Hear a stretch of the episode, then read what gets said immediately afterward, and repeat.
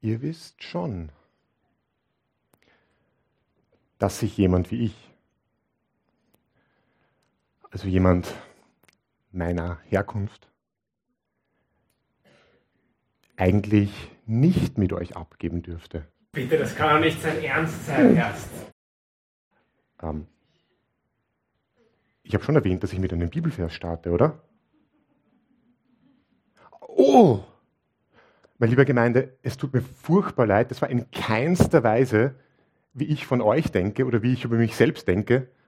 Ich meine, ich bin aus Linz, was kann es mit meiner Herkunft da schon haben? Das war ein Vers aus unserem heutigen Predigtext. Apostelgeschichte 10, 28. Ich lese den Vers zu meiner eigenen Verteidigung kurz vor.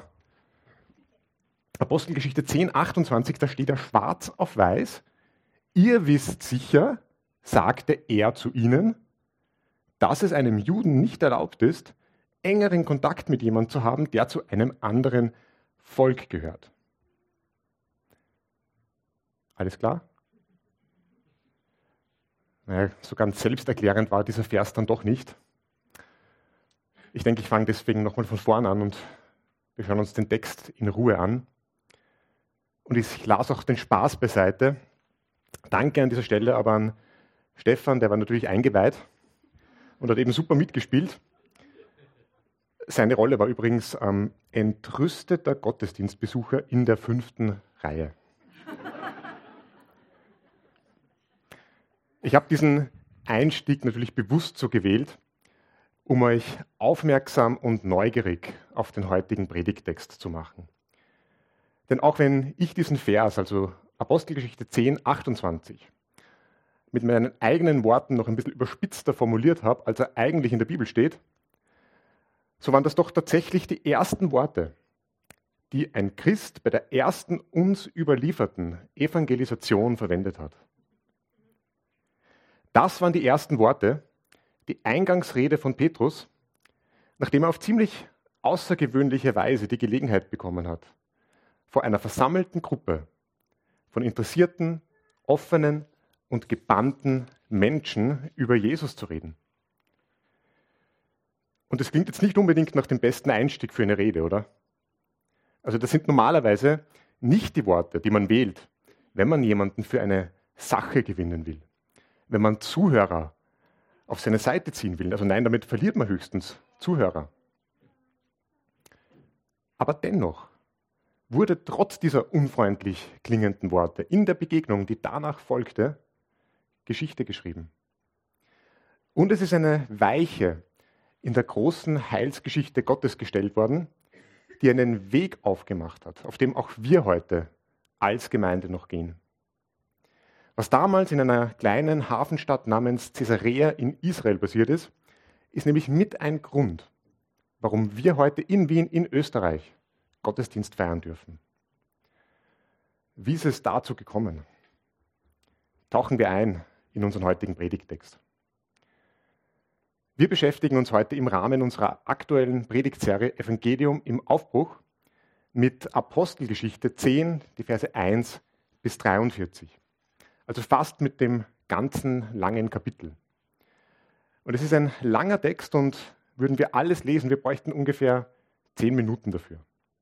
Aus diesem Grund werden wir eben nicht den ganzen Text jetzt in der Predigt lesen, ich rate euch aber, dass ihr den Text bald nochmal komplett und in Ruhe durchlest.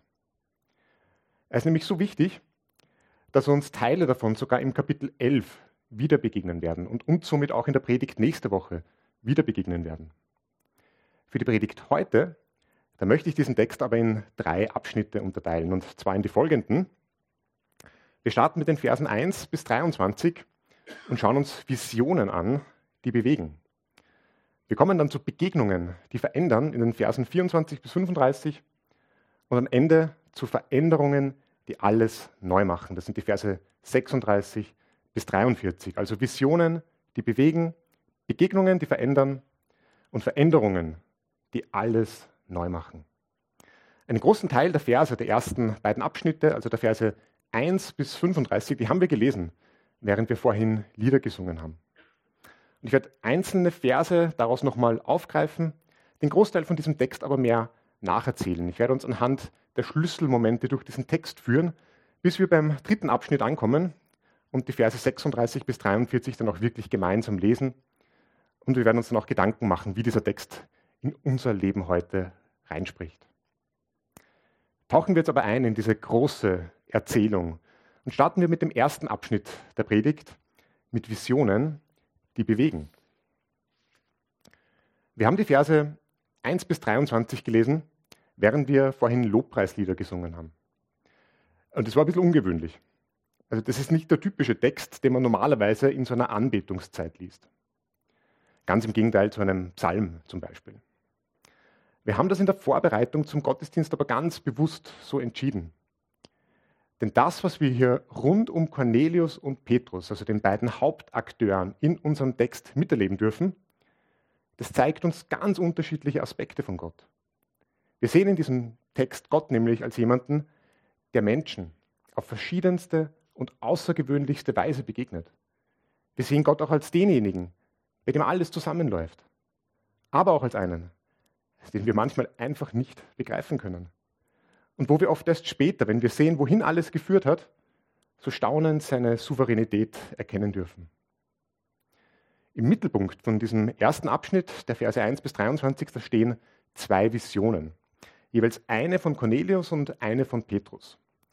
Die beiden, die kannten sich überhaupt nicht, aber ihre beiden Visionen, die sollten Cornelius und Petrus zueinander führen. Schauen wir uns die beiden Visionen und auch Cornelius und Petrus jetzt ein bisschen genauer an. Cornelius wird uns in Vers 1 als römischer Offizier vorgestellt, der zum italienischen Regiment gehört. Also ich finde das ganz witzig, also man liest in der Bibel oft von Rom, noch öfters von den Römern, selten aber von Italien. Aber in diesem Zusammenhang, da gibt uns dieses Detail ein paar interessante Einblicke darüber, wer Cornelius war. Im italienischen Regiment, da dienten nämlich nur Männer, die Italiener waren oder zumindest in Italien geboren wurden und sich freiwillig für den Militärdienst gemeldet haben. Sie waren das, was man heute so eine Elitetruppe nennen würde. Also das, was bei uns in Österreich zum Beispiel die Cobra ist. Und von denen war Cornelius der Hauptmann. Oder Cornelius war, und so lesen wir in anderen Übersetzungen, ein Centurio, also ein ranghoher Offizier, der das Kommando über bis zu 100 Soldaten hatte. Cornelius war also eine wichtige Person und die weiteren Verse die zeigen uns auch, dass er deshalb ein gutes Leben führen konnte. Wir lesen von seinem Haus und davon, dass er Diener hatte. Das Interessanteste an Cornelius aber ist, dass er, und so lesen wir dann gleich in Vers 2, fromm war, viel Gutes getan hat und den Gott der Juden verehrte. Und das ist insofern bemerkenswert, da wir im großen Lauf der Bibel und auch unserer Zeitgeschichte eigentlich meist davon lesen und hören, dass Menschen aus anderen Völkern und Nationen die Juden meist nicht recht mögen. Und das ist leider etwas, was heute aktueller denn je ist, wo sich Israel seit ein paar Wochen wieder im Krieg befindet. Bei Cornelius aber war das offensichtlich anders. Er gehörte wahrscheinlich zu den sogenannten Sympathisanten der jüdischen Religion, also einer Gruppe von Menschen, die von der hohen Moral der Juden und ihrem Monotheismus, also von ihrem Glauben an nur einen Gott angesprochen wurden. War bei Cornelius damit geistlich alles okay? Würden wir heute Christ zu ihm sagen? Nein, denn sonst würde unser Text schon nach Vers 2 aufhören. Was aber passiert hier? Schauen wir genau auf unseren Text und auf ein Detail in den Versen 4 und 5. Das ist nämlich ziemlich interessant. Wir lesen eben von einer Vision, die Cornelius hat und in der ihm ein Engel Gottes begegnet. Und der Engel, der sagt dann in Vers 4 zu Cornelius, Gott hat deine Gebete gehört und hat gesehen, wie viel Gutes du den Armen tust. Soweit wunderbar. Also der Engel, der lobt Cornelius und er sagt durchaus anerkennend, dass Cornelius ein guter Mensch ist. Nur um dann aber zu sagen, Vers 5, darum schicke jetzt einige Männer nach Joppe, also in eine kleine Stadt weiter südlich, darum schicke jetzt einige Männer nach Joppe. Und es ist nicht auf den ersten Blick klar, was hier passiert. Aber das ist eine erstaunliche Parallele zu unserer Predigt von vor zwei Wochen über Apostelgeschichte 9. Da haben wir uns die bekannte Begegnung von Saulus angesehen, die er mit Gott bzw. mit Jesus hatte.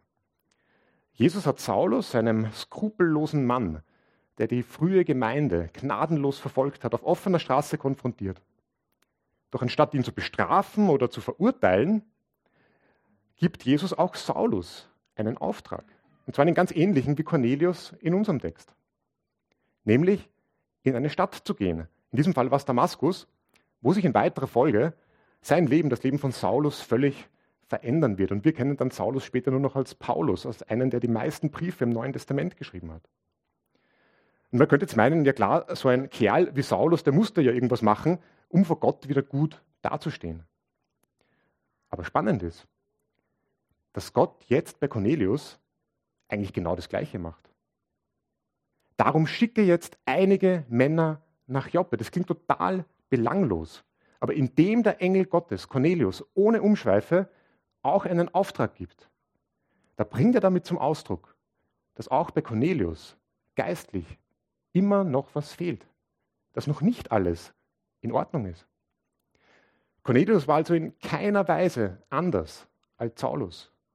Cornelius mag ein guter Mensch gewesen sein, was immer das auch heißt, aber wir sehen hier ganz deutlich, dass Gutsein allein offensichtlich nicht gut genug ist. Und gerade bei diesem Punkt, da hat dieser alte Text mit unserer heutigen Zeit noch so viel zu tun.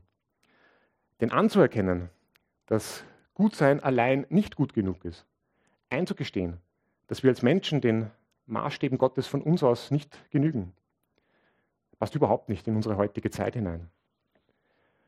Ich bin eh ein guter Mensch, ich tue niemandem was, ich bin freundlich zu allen, meistens zumindest. Also vielleicht kennst du diese Argumente aus einem Gespräch mit einem Freund oder einer Freundin. Oder vielleicht sitzt du heute Morgen selbst da und siehst dich genauso. Wenn das so ist, dann hör bitte gut zu, wie unser Text weitergeht. Denn ob du dich als guten Menschen siehst oder nicht, ist eigentlich ziemlich egal. Das Wichtigste ist nämlich, dass Gott für dich heute gute Nachrichten hat. So wie er es ja damals auch für Cornelius hatte. Und Cornelius sollte diese guten Nachrichten noch auf ziemlich abenteuerliche Art und Weise erfahren. Denn der Grund, warum der Engel Gottes nämlich wollte, dass Cornelius Männer nach Joppe schickt, war, um niemand Geringeren als den Apostel Petrus zu sich zu holen. Petrus, ein zentraler Jünger zu Lebzeiten von Jesus, ein späterer Glaubensvater. Also warum er das tun sollte, das weiß Cornelius zu diesem Zeitpunkt noch nicht. Denn zuerst lesen wir vom sonderbaren Zufall, Achtung Szenenwechsel, dass auch Petrus eine Vision hatte. Und die hat in sich gehabt. Lesen wir nochmal gemeinsam die Verse 11 bis 16 und somit die Vision von Petrus. Also Apostelgeschichte 10, wir lesen die Verse 11 bis 16. Während ihm, Petrus, nun eine Mahlzeit zubereitet wurde, hatte er eine Vision. Er sah den Himmel offen stehen und etwas wie ein riesiges, leinenes Tuch herabkommen, das gehalten an seinen vier Ecken auf die Erde heruntergelassen wurde.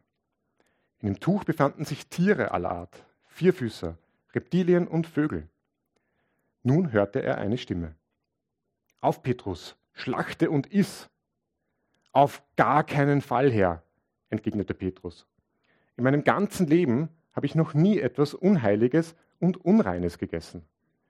Doch die Stimme wiederholte die Aufforderung, was Gott für rein erklärt hat. Das behandle du nicht, als wäre es unrein, sagte sie. Und noch ein drittes Mal wurde Petrus zum Essen aufgefordert. Danach verschwand das Tuch so unvermittelt wieder im Himmel, wie es gekommen war. Was für eine verrückte Sache. Was für eine bizarre Vision. Also ich weiß nicht, welches Bild du von dieser Vision vor Augen hast, aber ich kann euch zeigen, welches Bild ich von dieser Vision vor Augen habe. Ich habe mir nämlich mit Hilfe von AI ein Bild von dieser Vision erstellt, so wie sie in meinem Kopf drin ist. Ich muss beim Wort Vierfüßer, das in unserem Text vorkommt, zum Beispiel immer automatisch an Zebras und Giraffen und andere Wildtiere denken. Deshalb dürfen die in meinem Bild von dieser Vision nicht fehlen. Welche Tiere das aber auch immer gewesen sein mögen. Es muss einfach ein schrecklicher Gedanke gewesen sein, sie zu essen. Also zumindest für Petrus, für jemanden, der sein Leben lang streng jüdisch gelebt hat und klare Regeln folgen musste, was er ist. Aber das war die Aufforderung. Also schlachte und iss. Aber warum? Also warum geht es jetzt hier plötzlich um einen Speiseplan?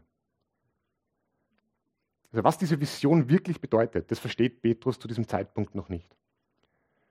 Und er hat auch gar keine Zeit, großartig darüber nachzudenken.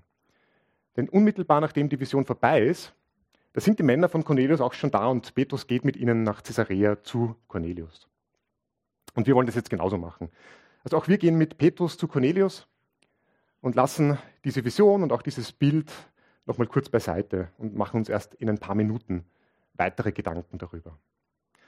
Kommen wir darum jetzt also zum zweiten Abschnitt der Predigt zuerst, zu Begegnungen, die verändern.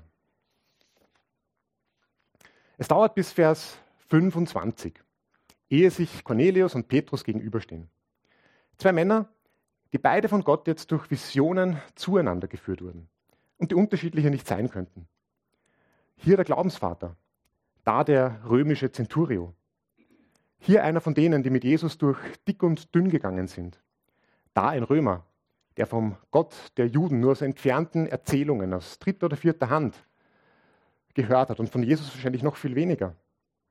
Hier ein Angefeindeter, politisch wie religiös, da der einflussreiche Besatzer mit Ansehen und Wohlstand. Hier ein Jude, da ein sogenannter Heide, ein Nichtjude. Wir sehen hier eine Begegnung von zwei Menschen, die eigentlich nichts miteinander zu tun gehabt hätten. Und doch sollte ihre Begegnung sie persönlich und auch die große Heilsgeschichte Gottes verändern. Wie kann das sein? Und es ist tatsächlich wieder dieser Vers 28, den ich euch zu Beginn der Predigt im Spaß an den Kopf geworfen habe. Der hilft uns dabei, das besser zu verstehen. Was ich zu Beginn der Predigt nämlich auch gemacht habe, war, dass ich euch den entscheidenden zweiten Teil von diesem Vers unterschlagen habe. Lesen wir doch jetzt Vers 28 nochmal gemeinsam und diesmal auch vollständig. Vorab jetzt kurz zum Kontext von Vers 28. Wir wissen jetzt schon ein bisschen mehr. Also Petrus ist ja jetzt bereits im Haus von Cornelius und er steht da vor ihm und einer ganzen Reihe von den Verwandten und engsten Freunden von Cornelius. Die hat er alle zu sich geholt, um Petrus zu treffen. Und da sagt dann Petrus eben das Folgende in Vers 28. Ihr wisst sicher, sagt er zu ihnen, also Petrus zu Cornelius und seinem versammelten Haus, dass es einem Juden nicht erlaubt ist, engeren Kontakt mit jemandem zu haben, der zu einem anderen Volk gehört oder ihn gar in seinem Haus zu besuchen. Aber Gott hat mir unmissverständlich klargemacht, dass man keinen Menschen als unheilig oder unrein bezeichnen darf, nur weil er kein Jude ist.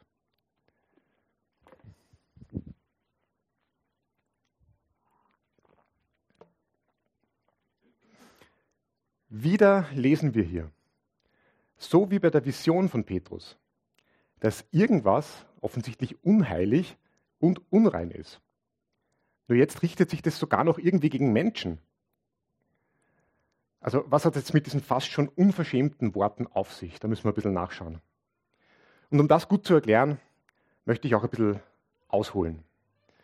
Und ich starte mit der folgenden Frage. Hast du schon mal vom Shifting Baseline Syndrome gehört? Also vom Shifting Baseline Syndrome. Das ist eigentlich ein Begriff aus der Umweltforschung, der aber ganz allgemein eher so ein Phänomen in unserer Wahrnehmung beschreibt. Dass wir bei Dingen, die sich langsam verändern, schnell vergessen, dass sie früher anders waren. Also Dinge verändern sich ja laufend und wir machen unsere Erfahrungen damit. Und oft wissen wir dann gar nicht mehr, wie sie früher einmal gewesen sind. Und vielleicht hast du dich selbst schon mal dabei ertappt, wie du den Satz gesagt hast, ich kann mir gar nicht mehr vorstellen, dass ich früher nicht dieses oder nicht jenes tun konnte. Wenn ja, und das ist ziemlich wahrscheinlich, dann hast du das Shifting Baseline Syndrome in diesem Moment unbewusst erlebt.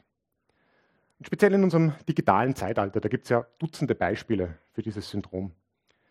Wenn du jetzt dein Smartphone in der Hand hast, natürlich nur um den Predigtext mitzulesen, dann denk nur mal kurz darüber nach, wie wir heute kommunizieren oder uns informieren. Das war vor 15 Jahren noch komplett anders und für viele von uns ist es unvorstellbar, dass heute irgendwas weiter als nur einen Klick oder einen Swipe entfernt ist. Aber auch was unseren Glauben betrifft, da greift dieses Syndrom. Denn die meisten von uns, die können sich wahrscheinlich gar nicht vorstellen, dass es irgendwann mal so war, dass der Glaube an den Gott der Bibel nicht für alle greifbar war. Dass nicht alle Menschen einen direkten Zugang zu Gott hatten. Heute haben wir dank unserer Beziehung zu Jesus Christus Zugang zu Gott. Aber das war nicht immer so. Also wenn du in der Zeit gelebt hast, in der unser Predigtext spielt, also ungefähr zumindest, dann hattest du nur dann so diesen direkten Zugang zu Gott, wenn du auch zufällig Teil vom Volk Israel warst. Das Volk Israel, das hatte nämlich in geistlicher Hinsicht so eine gewisse Sonderstellung. Am Anfang von Gottes Heilsgeschichte, da war es nämlich so, dass sich Gott nur dem Volk Israel gezeigt hat. Beginnend mit Abraham, Isaac und Jakob, das waren so die Stammväter vom Volk Israel, da formte sich Gott mit dem jüdischen Volk eine Nation, um sich Schritt für Schritt der Welt zu zeigen. Wenn du bei der ersten Predigt unserer Serie dabei warst, dann erinnerst du dich vielleicht noch an die Rede von Stephanus in Apostelgeschichte 7, wo er eine Kurzfassung der Geschichte Gottes mit seinem Volk Israel erzählt. Die Langfassung dieser Geschichte, die findest du im Alten Testament deiner Bibel. Und genau dort lesen wir dann unter anderem im dritten Buch Mose auch von allerlei Regeln und Vorschriften, die Gott seinem Volk gegeben hat. Diese hatten oft den Zweck, Menschen rein zu machen oder rein zu halten, damit sie in die heilige Gegenwart Gottes kommen konnten. Und unter anderem, und damit spanne ich jetzt wieder den Bogen zu unserem Predigtext, gab es da eben auch Essensvorschriften. Also Regeln, die Nahrung und Tiere und Pflanzen in die Kategorien rein und unrein unterteilten, worauf eben auch die Vision abzielt, die Petrus hatte. Uns mögen solche Regeln heute ziemlich fremd sein und fast kleinlich vorkommen. Aber in dieser Phase von Gottes Heilsgeschichte, da hatten diese Regeln einen wichtigen Grund. Denn durch sie formte und stärkte Gott die Identität von seinem Volk. Damit machte Gott sein Volk unverwechselbar und unterscheidbar von anderen Völkern und Nationen rund um sie. Und diese Sonderstellung vom Volk Israel, die war es dann aber auch, die zu einer gewissen Exklusivität führte. Zu einem Denken gerade unter Juden, dass Menschen aus anderen Ländern, wie beispielsweise Cornelius, nur wenig Chancen oder gar keine Chance haben, zu Gott zu kommen. Und das selbst zu einem Zeitpunkt noch, wo Gott durch Jesus schon längst die Weichen neu gestellt hat für den bedeutenden nächsten Schritt in seiner Heilsgeschichte. Und für Menschen wie Cornelius, den sogenannten Heiden, für Menschen aus anderen Ländern. Denn was Gott Petrus mit der Vision von den unreinen Tieren eigentlich sagen wollte, und da ging es natürlich überhaupt nicht um einen Speiseplan, also was Gott Petrus mit der Vision von den unreinen Tieren sagen wollte, vor allem mit den Worten in Vers 15, was Gott rein gemacht hat, das sollst du nicht unrein nennen. Es ist für Petrus im Grunde eine Erinnerung an etwas, was er eigentlich wissen sollte, weil er da selbst dabei war. Diese Aussage ist ein Fingerzeig auf das Kreuz Jesu. Was Jesus durch seinen Tod am Kreuz reingemacht hat. Wenn er damit die Schuld aller Menschen beglichen hat, dann gibt es nichts mehr, wodurch Einzelne noch unrein sein könnten. Dann gibt es nichts mehr, wodurch Einzelne noch schuldig bleiben müssen, wenn sie an Jesus glauben. Durch den Tod von Jesus am Kreuz gibt es keinen Unterschied mehr zwischen den Menschen. Keinen Unterschied mehr zwischen Juden und Nichtjuden, was den Weg, den Zugang zu Gott betrifft. Es gibt dann kein Exklusiv mehr. Diese Exklusivität, das war aber im Denken von Petrus, der ja selbst Jude war, irgendwo noch tief verankert. Und sie wurde hier geduldig und behutsam von Gott aufgebrochen. Petrus wurde sanft zu einer neuen Erkenntnis geführt. Denn gerade Petrus, gerade er, zu dem Jesus im Matthäus-Evangelium gesagt hat, du bist der Felsen, auf den ich meine Gemeinde bauen will.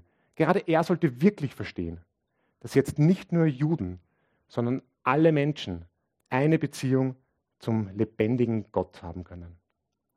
Die Sonderstellung des jüdischen Volks und ihre besondere und so wichtige Aufgabe, Gott der Welt zu zeigen, es war eine Aufgabe auf Zeit, die mit dem Tod von Jesus in dieser Hinsicht am zu Ende gegangen ist. Und diese unglaubliche Entwicklung, dieser Twist in Gottes Heilsgeschichte, das ist der Grund, warum Petrus jetzt vor Cornelius steht. Der britische Theologe John Stott, der zieht das folgende Fazit zu dieser Begegnung und bringt sie damit unglaublich gut auf den Punkt. John Stott sagt, das Hauptthema dieses Kapitels, also von Apostelgeschichte 10, es ist gar nicht so sehr die Bekehrung oder die Verwandlung von Cornelius, sondern vielmehr die Verwandlung von Petrus. Und mit diesem Gedanken dürfen wir Vers 28 jetzt endgültig in einem ganz anderen Licht sehen. Denn ich denke, hier spricht kein hochnäsiger Mann, der sich für was Besseres hält. Ich denke, hier spricht ein demütiger Mann, der nach und nach von Gott neue Dinge gezeigt bekommt, der mehr und mehr versteht, was der Tod von Jesus am Kreuz wirklich alles bedeutet hat. Und das war sicher alles andere als leicht für ihn. Also Petrus, haben wir gesagt, war ja selbst Jude. Die anderen Apostel, mit denen er jahrelang nah an Jesus war, wie sonst niemand, das waren auch Juden. Und die ersten Gemeinden, die Petrus entstehen hat und wachsen gesehen hat, die bestanden aus Christen, aus sogenannten Jesus-Nachfolgern, die vorher Juden waren. Und auch das Denken von Petrus, das war durch und durch einfach noch jüdisch geprägt und auch in einer gewissen Weise vorbelastet. Das sehen wir so gut in diesem Vers 28. Also das Haus eines Nichtjuden noch nicht mal betreten zu dürfen, das ist nichts, wovon wir in der Bibel lesen. Nein, es war eine Regel, eine übergesetzliche Auslegung aus den jüdischen Reinheitsgeboten, aus der jüdischen Tradition kommend. Wie viele andere Juden dachte Petrus auch, dass Jesus nur für das Volk Israel auf die Welt gekommen ist und nur ihre Geschichte weiterschreibt. Was Petrus jetzt also bewusst geworden ist, das muss für ihn unglaublich gewesen sein. Oder im Englischen, da gibt es dieses sehr bildliche, schöne Wort mind-blowing. Also was Petrus jetzt bewusst geworden ist, das muss für ihn einfach mind-blowing gewesen sein. Nach all dem, was er erlebt und wie er gelebt hat, jetzt zu realisieren, dass das Evangelium von Jesus Christus immer noch viel größer ist als all das, was er bisher geglaubt hat.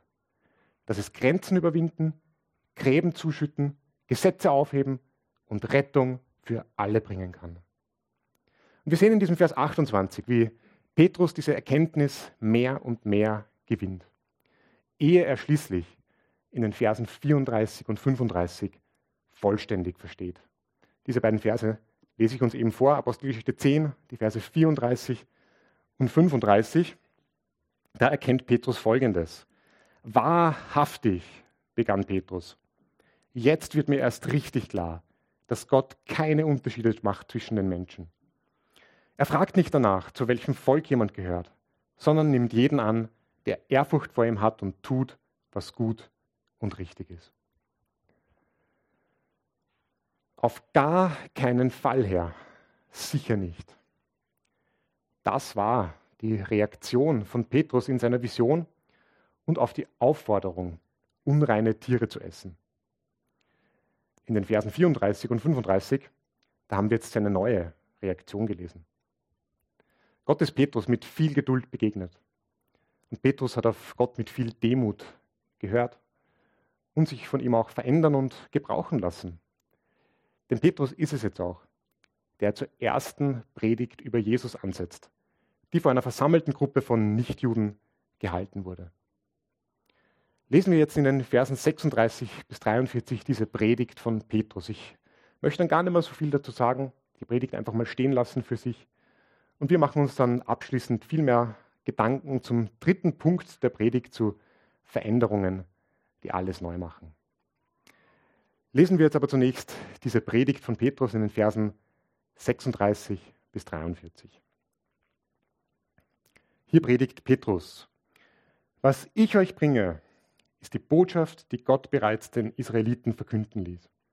Es ist das Evangelium vom Frieden durch den, der über alle Menschen Herr ist, Jesus Christus. Ihr habt sicher von dem erfahren, was sich im ganzen jüdischen Land zugetragen hat. Angefangen hatte es in Galiläa, nachdem Johannes zur Taufe aufgerufen hatte. Jesus von Nazareth wurde von Gott und dem Heiligen Geist gesalbt und mit Kraft erfüllt und zog dann im ganzen Land umher, tat Gutes und heilte alle, die der Teufel in seiner Gewalt hatte, denn Gott war mit ihm. Wir Apostel sind Zeugen von all dem, was er im jüdischen Land und in Jerusalem getan hat. Und dann hat man ihn getötet, indem man ihn ans Kreuz hängte. Doch drei Tage danach hat Gott ihn von den Toten auferweckt und in Gottes Auftrag hat er sich als der Auferstandene gezeigt. Allerdings nicht dem ganzen Volk, sondern nur denen, die Gott schon im Voraus zu Zeugen bestimmt hatte, nämlich uns Aposteln. Mit uns hat er, nachdem er von den Toten auferstanden war, sogar gegessen und getrunken. Und er gab uns den Auftrag, dem ganzen Volk mit allem Nachdruck zu verkünden und zu bezeugen, dass er der von Gott eingesetzte Richter ist, der über die Lebenden und über die Toten das Urteil sprechen wird. Schon die Propheten haben von ihm geredet. Durch ihn, so bezeugen sie alle übereinstimmend, bekommt jeder die Vergebung seiner Sünden, jeder, der an ihn glaubt. Das ist das Wort des Herrn. Was Petrus jetzt hier gemacht hat, es ist für ihn dann nicht mehr ungewöhnlich.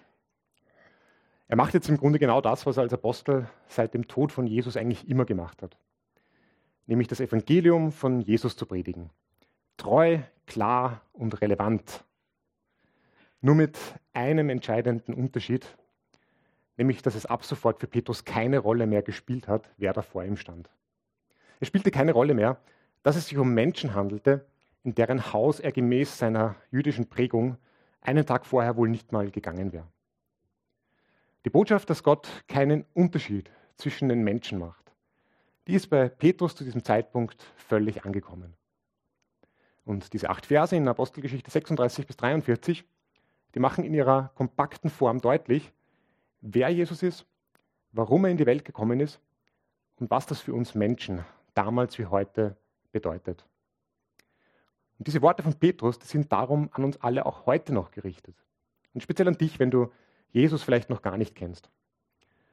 Und wenn du jetzt Fragen zu Jesus hast, und ich würde das verstehen, wir haben halt einen sehr großen Bogen spannen müssen in unserer Predigt. Wenn du Fragen hast zu Jesus oder zum christlichen Glauben, dann sei mutig und stell deine Fragen heute nach dem Gottesdienst.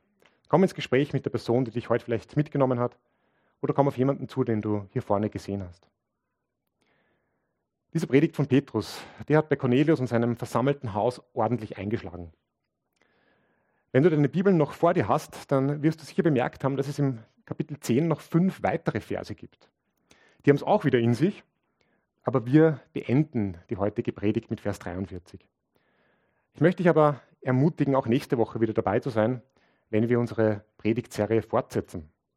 Wir werden uns dann nämlich gemeinsam anschauen, welche Folgen jetzt diese Predigt hatte und wie sie die damalige christliche Welt und auch die Gemeinden veränderte. Für heute möchte ich die Predigt dagegen mit vier Punkten abschließen, was wir uns aus dieser Begegnung mitnehmen können.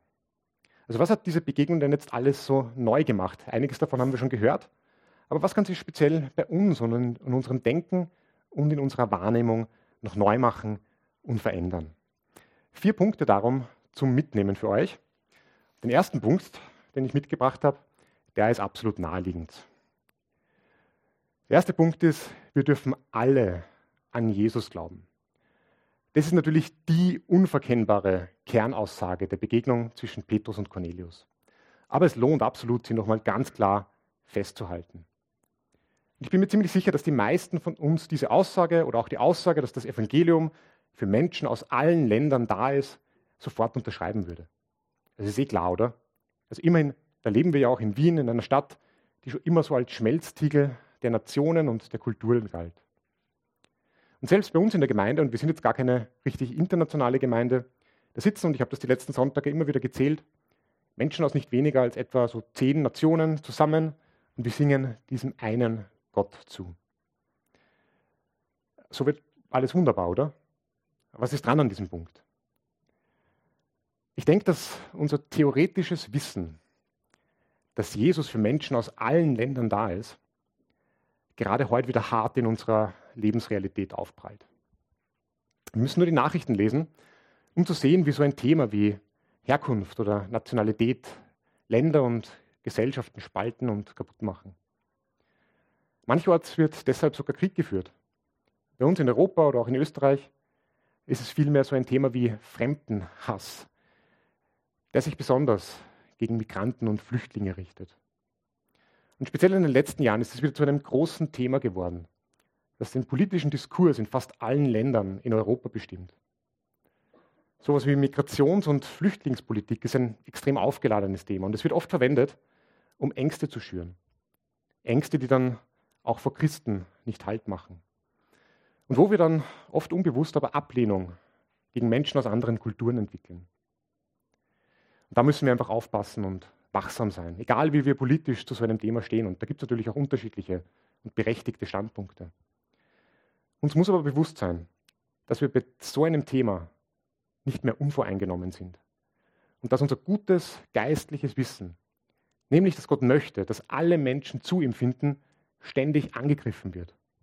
Es ist nämlich ganz leicht, dass wir aufhören zu denken, dass das für diese Migrantenfamilie, die wir vielleicht auf der Straße sehen oder den Flüchtling am Bahnhof, genauso gilt.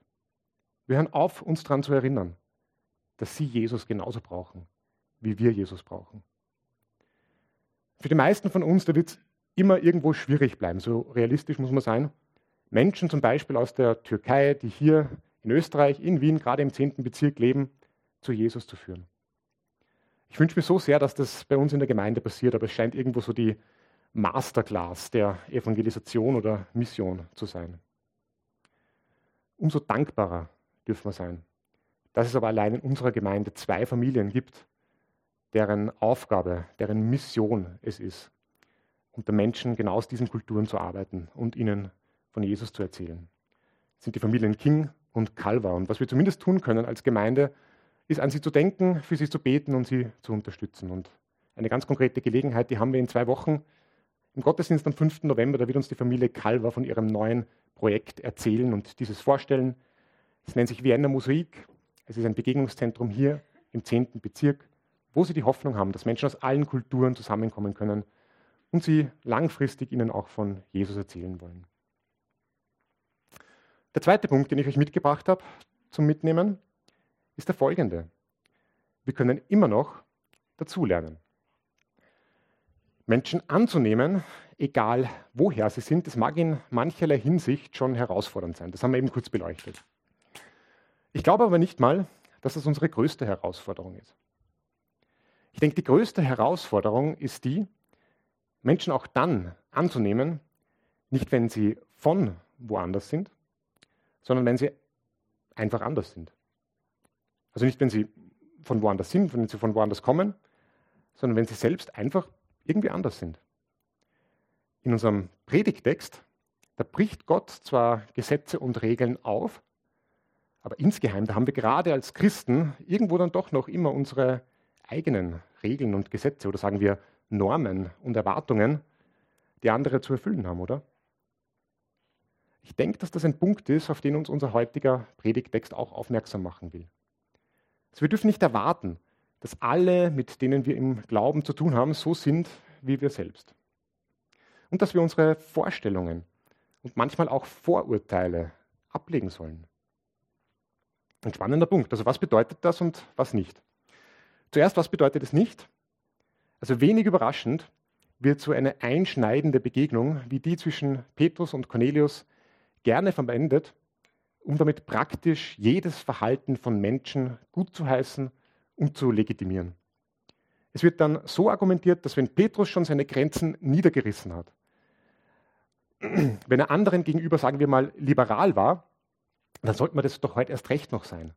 Egal, was man tut oder wie man ist. Aber liebe Freunde, das ist nicht das, was wir aus dieser Begegnung mitnehmen sollen.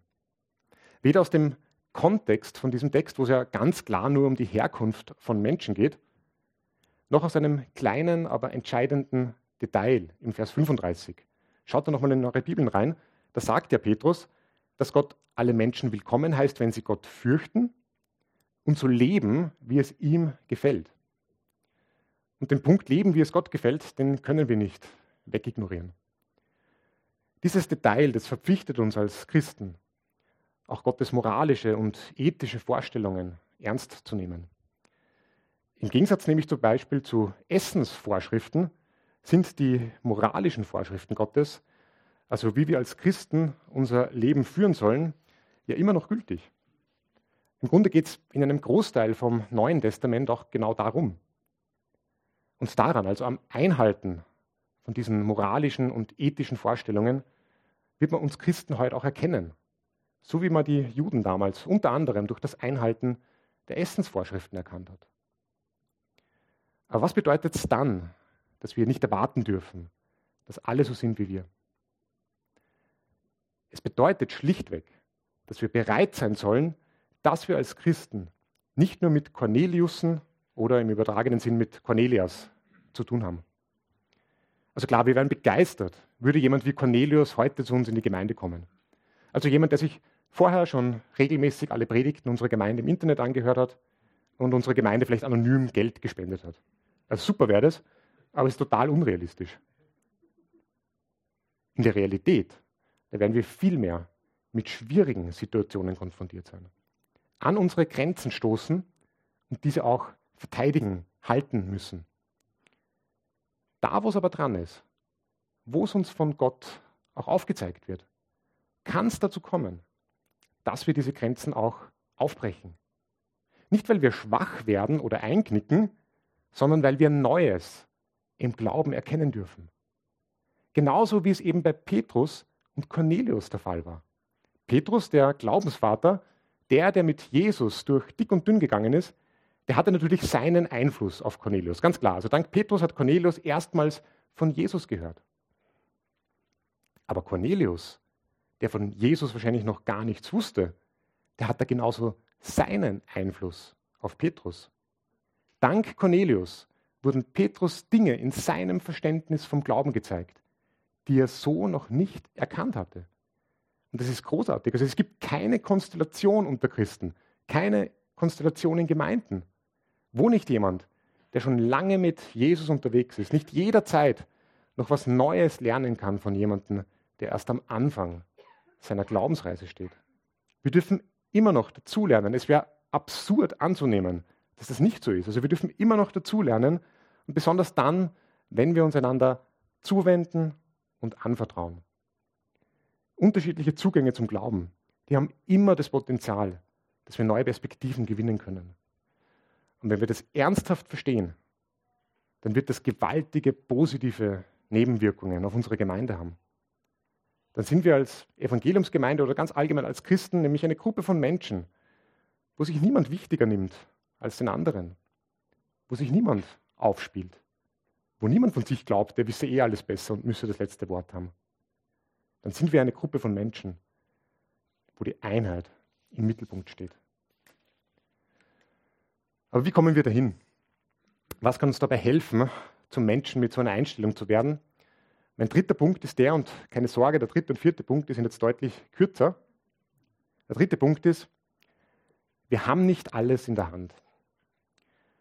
Wenn wir uns noch was aus der Begegnung zwischen Petrus und Cornelius mitnehmen, dann, dass unser Leben nicht einfach nur geradeaus dahin geht. Bei Petrus und Cornelius, da hat es eine absolut ungewöhnliche Begegnung gebraucht, bis sie an dem Punkt waren, wo Gott sie haben wollte.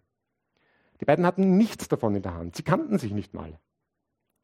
Aber Gott ist derjenige, der die Dinge in der Hand hält. Und er verwendet dabei offensichtlich manchmal Außergewöhnliches wie Visionen und Engel, um zu uns zu sprechen. Für manche von uns mag es aber auch was ganz anderes sein. Und wir erleben Gott vielleicht eher in schwierigen Zeiten, vielleicht auch durch einen Schicksalsschlag. Wie auch immer wir Gott begegnen, wo auch immer wir ihm begegnen. Unsere Hoffnung und soll sein, dass wir zur selben Erkenntnis kommen wie Petrus in Vers 34 und irgendwann sagen können, jetzt begreife ich, was Gott mir sagen möchte. Jetzt begreife ich, wo Gott mich haben möchte. Und zu guter Letzt der vierte Punkt. Ein bisschen Trommelwirbel und Achtung, er ist nämlich ein bisschen gewagt, also speziell für uns in Wien. Also Achtung, der vierte Punkt hey, wir dürfen dankbar sein. Wir haben schon mehrmals gehört, dass wir auch als Evangeliumsgemeinde in Wien von dieser Begegnung in Apostelgeschichte 10 profitiert haben. Das damals in Caesarea, das waren Weichen, die auch für uns gestellt wurden. Das waren in gewisser Form die Anfänge jeder Gemeinde außerhalb von Israel und so auch für uns in Wien. Und deshalb dürfen wir dankbar sein. Nicht Petrus und Cornelius, es geht nicht um Menschen sondern Gott. Und dass er durch Jesus Christus alles getan hat, damit wir wieder eine Beziehung mit ihm haben können. Dass er alles getan hat, um das, was irgendwo unrein in uns ist, wieder rein zu machen. Und ich hoffe und ich wünsche, dass ihr diese Dankbarkeit jetzt ebenso empfindet und wir wollen sie in Form von Liedern gemeinsam zum Ausdruck bringen. Amen.